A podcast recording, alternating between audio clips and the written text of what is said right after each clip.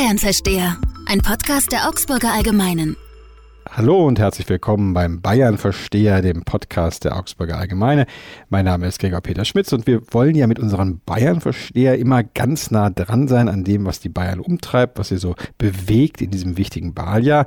Aber natürlich auch ein bisschen daran, wie die anderen so auf die Bayern schauen. Und da war diese Woche ehrlich gesagt eine echte Steilvorlage, denn eigentlich die ganze Republik hat auf das Führungspersonal der CSU geschaut, natürlich speziell auf Horst Seehofer.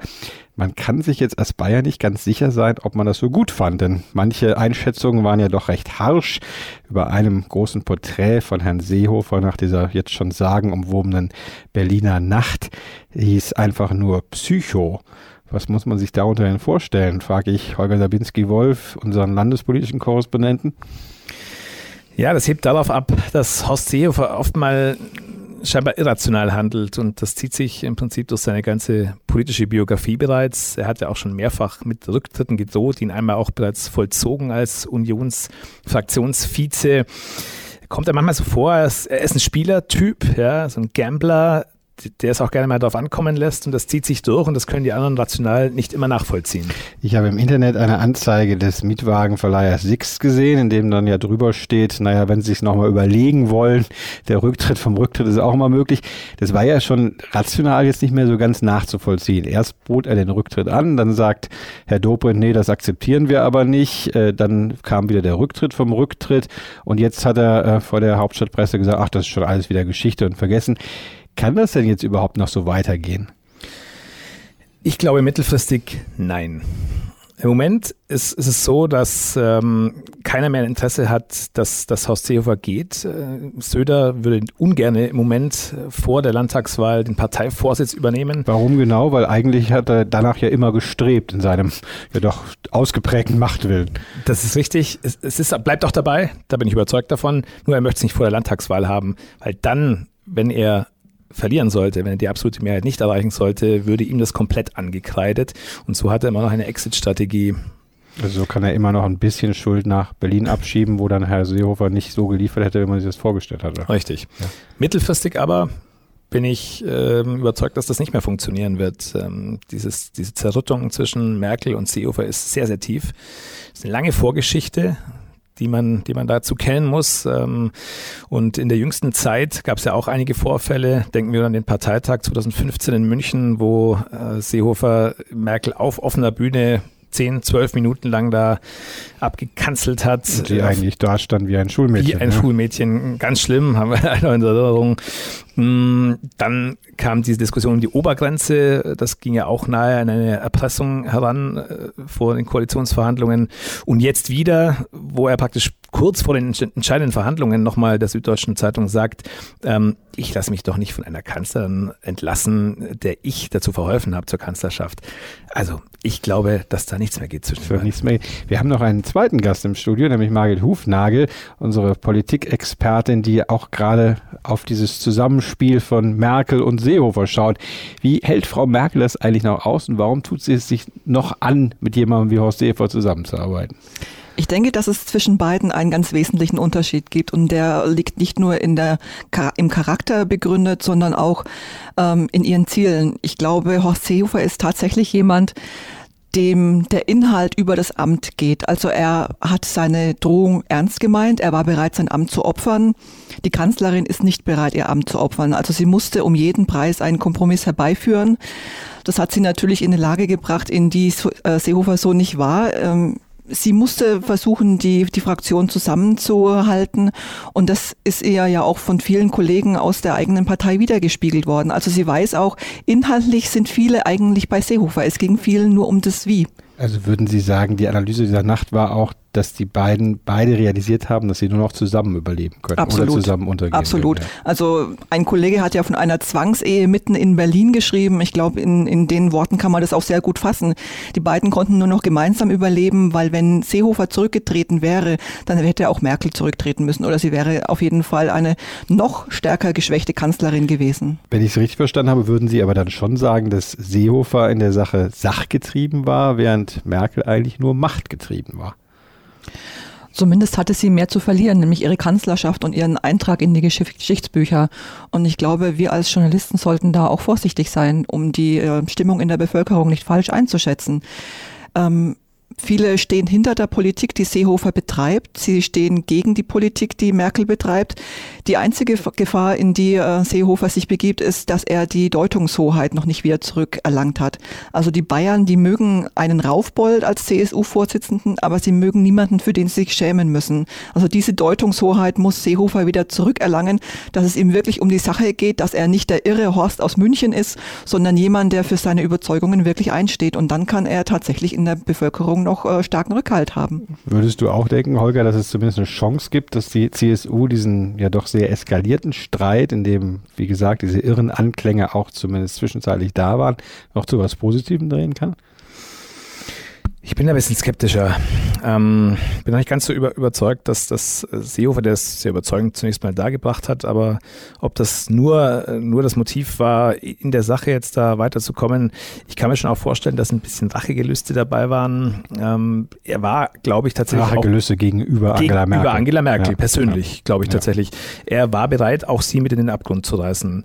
Im Prinzip sagte er ja, der hat ja rausgefordert, geradezu mit seiner Rücktrittsdrohung. Er sagt zu ihr, also pass auf, ich stehe für eine Sachfrage und ich bin dafür bereit, äh, den politischen Tod zu sterben. Er wäre damit erledigt gewesen. Wie weit würdest du gehen, Angela? Und das Frage? rührt nicht nur aus der langen persönlichen Geschichte zwischen den beiden ja. her, sondern auch aus dieser Grundüberzeugung, dass man im letzten Bundestagswahlkampf eigentlich nicht genug auf die CSU gehört hat? Oder was ist da die große Verwundung, die noch da ist? Ja, genau das. Ähm, das ist ja immer wieder hochgekocht worden, äh, dass, dass äh, die CSU wegen der CDU so viel verloren hat. Umgekehrt ist der Versuch auch unternommen worden, das umzudeuten da sind die Verwundungen tatsächlich noch sehr tief und ja, ich, ich glaube, Seehofer wäre bereit gewesen, zum Äußersten zu gehen. Er hat aber ja nicht alle Truppen hinter sich versammeln können. Das darf man ja nicht vergessen. Es gab vor der legendären Nacht von Berlin ja auch schon die legendäre Nacht von München, in der eben dieses Rücktrittsangebot kam. Und da war nach unseren Recherchen es ja so, dass in der äh, Fraktion und auch generell im CSU, äh, in der CSU-Führungsspitze es zwar schon eine Mehrheit gab für diesen harten Eskalationskurs, aber es ja doch auch sehr gewichtige Stimmen gab, die dagegen gesprochen haben. Theo Weigel, der Ehrenvorsitzende, vielleicht nicht in der Sitzung selber waren, aber sich zumindest vorher zu Wort gemeldet hatten, äh, Alois Glück, auch Manfred Weber, der äh, EVP-Spitzenmann. Ist Seehofer denn mit denen in einer Weise umgegangen, dass er versucht hat, sie zu überzeugen oder war er da schon zu radikal? Er hat eher den Rambo gegeben. Ähm, es waren, ich würde mal schätzen, vielleicht so ein knappes Drittel der Leute, die zur Vernunft gemahnt haben und gesagt haben, Leute, jetzt so geht's nicht weiter. In der Sache mögen wir vielleicht noch recht haben, aber im Stil geht das überhaupt gar nicht mehr. Er hat ja Leute, glaube ich, offen als dumm bezeichnet. Richtig. Und daraufhin hat er diese Leute offensichtlich, so wie wir hören aus der Sitzung, äh, einzeln und sehr persönlich angegangen. Er hat äh, im Prinzip ihnen unterstellt, dass sie äh, politisch keine Ahnung haben, dass es dumm sei und dass es nur funktioniere, wenn die CSU komplett einig in dieser Frage geschlossen vorgehe. Das wirkt dann am Ende so, als ob selbst ein auch politischer Raufbold wie Markus Söder eine etwas versöhnliche Rolle fast spielt in dem Prozess, oder? Ja, in der Tat. Ähm, das kann man natürlich auch strategisch sehen. Möglicherweise denkt sich Söder, das läuft ja super für mich. Ähm, das, was mir immer angelastet worden ist die letzten Jahre, dass ich da ein bisschen zu grob vorgehe, die Rolle übernimmt ist der Horst Seehofer und ich kann auf einmal den Staatsmann spielen. Das ist ein bisschen kurios tatsächlich. Ja, ja. Äh, für ihn läuft's läuft's prima, würde ich sagen. Und jetzt ist auf einmal eher der Staatsmann, der, der, der sich da ganz generös gibt und Stilfragen anmahnt. Weil wir ja nachfragen müssen, ob es jetzt wirklich so prima läuft für äh, Markus Söder. Wir haben ja in jeder Ausgabe des Bayern-Versteher auch eine kleine Datenecke, in dem unsere Datengeeks in Kooperation mit dem Meinungsforschungsinstitut CIVE immer ganz genau auswerten, was die Bayern gerade so denken, was sie umtreibt. Äh, zahlreiche Umfragen führen wir dazu ja durch. Und eine gehört auch dazu, wie die Leute eigentlich die Arbeit von Ministerpräsident Söder einschätzen. Axel Hechemann, wie, was denken Sie denn? Die Menschen in Bayern sind sehr gespalten in dieser Frage ähm, und wirklich unentschieden. 42 Prozent sagen, sie sind zufrieden mit Markus Söders Arbeit und ebenso viele sagen, sie sind unzufrieden. Also ein Wert, der über die Zeit immer relativ konstant blieb oder hat er sich seit den ungefähr 100 Tagen Söder nochmal verändert? Es gibt schon einen Wert, der sich ähm, stark verändert hat. Und zwar stellt sich inzwischen raus, dass die Arbeit von Markus Söder sehr stark polarisiert. Zu Beginn unserer Umfrage, das war Ende März etwa zum Amtsantritt von Markus Söder als Ministerpräsident, da waren noch knapp 40 Prozent unentschieden in der Frage, wie sie denn Markus Söders Arbeit bewerten. Das hat sich jetzt ein bisschen aufgehoben. Jetzt sind es nur noch 15 Prozent. Bedeutet also, die meisten Menschen in Bayern haben sich inzwischen eine Meinung gebildet über Markus Söders Arbeit und stehen der nicht mehr neutral gegenüber.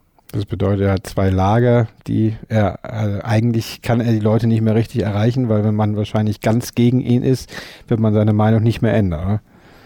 So könnte man es deuten, ja. ja. Wie muss man sich das denn vorstellen, Marit Hufnagel, wie es jetzt wirklich konkret vorgeht, weitergeht zwischen äh, Merkel und Seehofer? Wenn die sich jetzt nächste Woche wieder beim Termin treffen, sagt man einfach, ach, schön, dass du wieder da bist und äh, schönes Wochenende gehabt oder wie geht's dann weiter? Also man konnte es ja schon beim ersten Zusammentreffen der beiden an der Körpersprache und vor allem an der Mimik von Kanzlerin Merkel ablesen, dass da die Wunden tatsächlich tief sind. Die Kanzlerin hat die Augenbrauen nach oben gezogen. Also so die große Sympathie scheint zwischen beiden nicht zu herrschen. Ich glaube, so ein bisschen ähm, Zugute kommt der Kanzlerin, dass sie jetzt natürlich ihren Innenminister vorschicken kann. Also er hat jetzt die schwierige Aufgabe, die lange in ihren Händen lag, nämlich mit den europäischen Kollegen zu sprechen. Also er muss morgen nach Wien fahren, muss äh, Kanzler Kurz überzeugen und äh, muss einfach auch schauen, dass, dass das Konzept, das jetzt steht mit den Transitzentren, überhaupt Wirklichkeit werden kann, weil einfach nur die Lager aufzubauen, das ist natürlich das eine. Aber er braucht schon Absprachen mit den Kollegen, mit den Nachbarländern, dass die auch die Flüchtlinge zurücknehmen. Also hat sie ein bisschen die Drecksarbeit an den Grenzen jetzt eigentlich Absolut. doch wieder ihn ja. delegiert. Normalerweise ja. musste sie ja immer tingeln, musste nach Brüssel fahren und damit ihren europäischen Kollegen aushandeln und auch Zugeständnisse machen und dann zurück nach Berlin kommen und schauen, ob äh, Horst Seehofer auch damit zufrieden ist, was sie erreicht hat. Und auf einmal hat er diese Rolle übernehmen müssen. Reicht das denn jetzt für die Dynamik im Kabinett? Ist Ihr Eindruck, dass die Union sich jetzt wieder so hinter die Kanzlerin geschart hat, dass jetzt wirklich mal ein bisschen Ruhe ist? Ich denke, die Union wird es müssen. Sie wird es aus Vernunftgründen versuchen umzusetzen. Aber die Waffenruhe, die da geschlossen wurde, ist natürlich wahnsinnig brüchig. Also man hat zwar Ruhe vereinbart, aber man merkt, alle haben eigentlich noch den Revolver in der Hand und Berlin ist so ein bisschen die Ukraine Deutschlands ja geworden. Weil auch buchstäblich die Revolver ja, genau. versteckt sind ja. in Parteizentralen.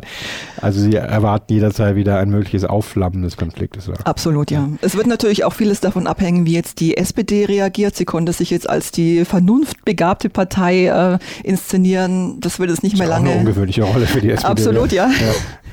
Aber das wird sicher auch nicht lange anhalten, weil auch die SPD muss jetzt die Entscheidung treffen, wie sie sich zu dem Asylkompromiss stellt. Und da deutet sich ja jetzt schon an, dass die Unruhe in der SPD mindestens genauso groß ist wie im Unionslager. Wie wird es denn bei der anderen durchaus unterhaltsamen Partei hier in Bayern aussehen? Wie, äh, also wir haben ja gerade über CDU und SPD gesprochen. Wie wird es bei der CSU sein? Äh, glaubst du, Holger, dass da jetzt bis zum 14. Oktober, diesem Wahltag, auf den jetzt alle starren, wirklich Ruhe herrscht und dann vielleicht erst Köpfe rollen? Oder geht das jetzt jede Woche so? Hm. Die CSU wird ja immer gefeiert für ihre angeblich so berühmte Geschlossenheit, zumindest nach außen hin. Ähm, ich glaube, dass das strategische Ziel landtagsweise jetzt zusammenschweißen wird tatsächlich. Ähm, aber das Grummeln ist, ist deutlich vernehmbar vor allem gegen Parteichef Seehofer. Äh, Stilfragen hat man schon angesprochen. Der ja auch ehrlich gesagt in der Landtagsfraktion so war ja nicht mehr viel Rückhalt hat. Ne? Sowieso nicht ja. mehr. Da ist Söder eindeutig der Chef im Ring. Der hat die Fraktion geschlossen hinter sich. Hm, ich denke, es wird darauf rauslaufen, dass man die Landtagswahl abwartet. Wie immer in der Politik entscheidet sich die Sache äh, bei den Wahlen. Zahlen, ja. Und dann werden wir sehen, sehen wie es läuft. Und ähm, ich glaube, danach kann alles ganz wahnsinnig schnell gehen. Äh, Seehofer, glaube ich, könnte dann sehr, sehr schnell sein, sein Amt als Parteivorsitzender verlieren. Und dann aber, ist die Frage, wer kommt nach? Aber Söder möglicherweise auch, wenn das Ergebnis nicht gut ausfällt. Oder? Ja, äh, bin ich nicht so sicher. Er könnte ja die Schuld auf den Seehofer schieben. Jetzt um es ganz einfach auszudrücken. Wir haben ja auch, auch ein bisschen den Effekt, äh, wenn Seehofer jetzt. Oder auf Frau Merkel. Äh, ja. Oder auf Frau Merkel. Ja. Das ist ja schon, das tut er schon seit Wochen sowieso schon. Er sagt ja immer, ähm, ne, also an allem Schuld ist, ist Berlin. Ich glaube, da tut er sich relativ leicht und einer wie Söder wird nicht einfach die jetzt eben gewonnene Macht wieder abgeben im Herbst. Da muss das Ergebnis schon verheerend ausfallen. Also wir können festhalten, es gibt zum Glück genügend Sündenböcke in diesem Streit, die man jederzeit verantwortlich machen kann. Festzuhalten bleibt aber auch, es wird mit Sicherheit noch viel Streit geben, auch bis zur bayerischen Landtagswahl und auch sicherlich innerhalb dieser großen Koalition in Berlin, was für uns aber eine gute Sache ist, denn äh, Streit belebt ja auch unser journalistisches Geschäft und sicherlich auch weitere Folgen des äh, Bayern-Versteher. Ich äh, danke sehr herzlich diese Woche fürs Mitmachen an Margit Hufnagel und Holger Sabinski-Wolf und im Daten, in der Datenecke Axel Hechelmann und freue mich auf Sie nächste Woche bei der nächsten Ausgabe des Bayern Versteher.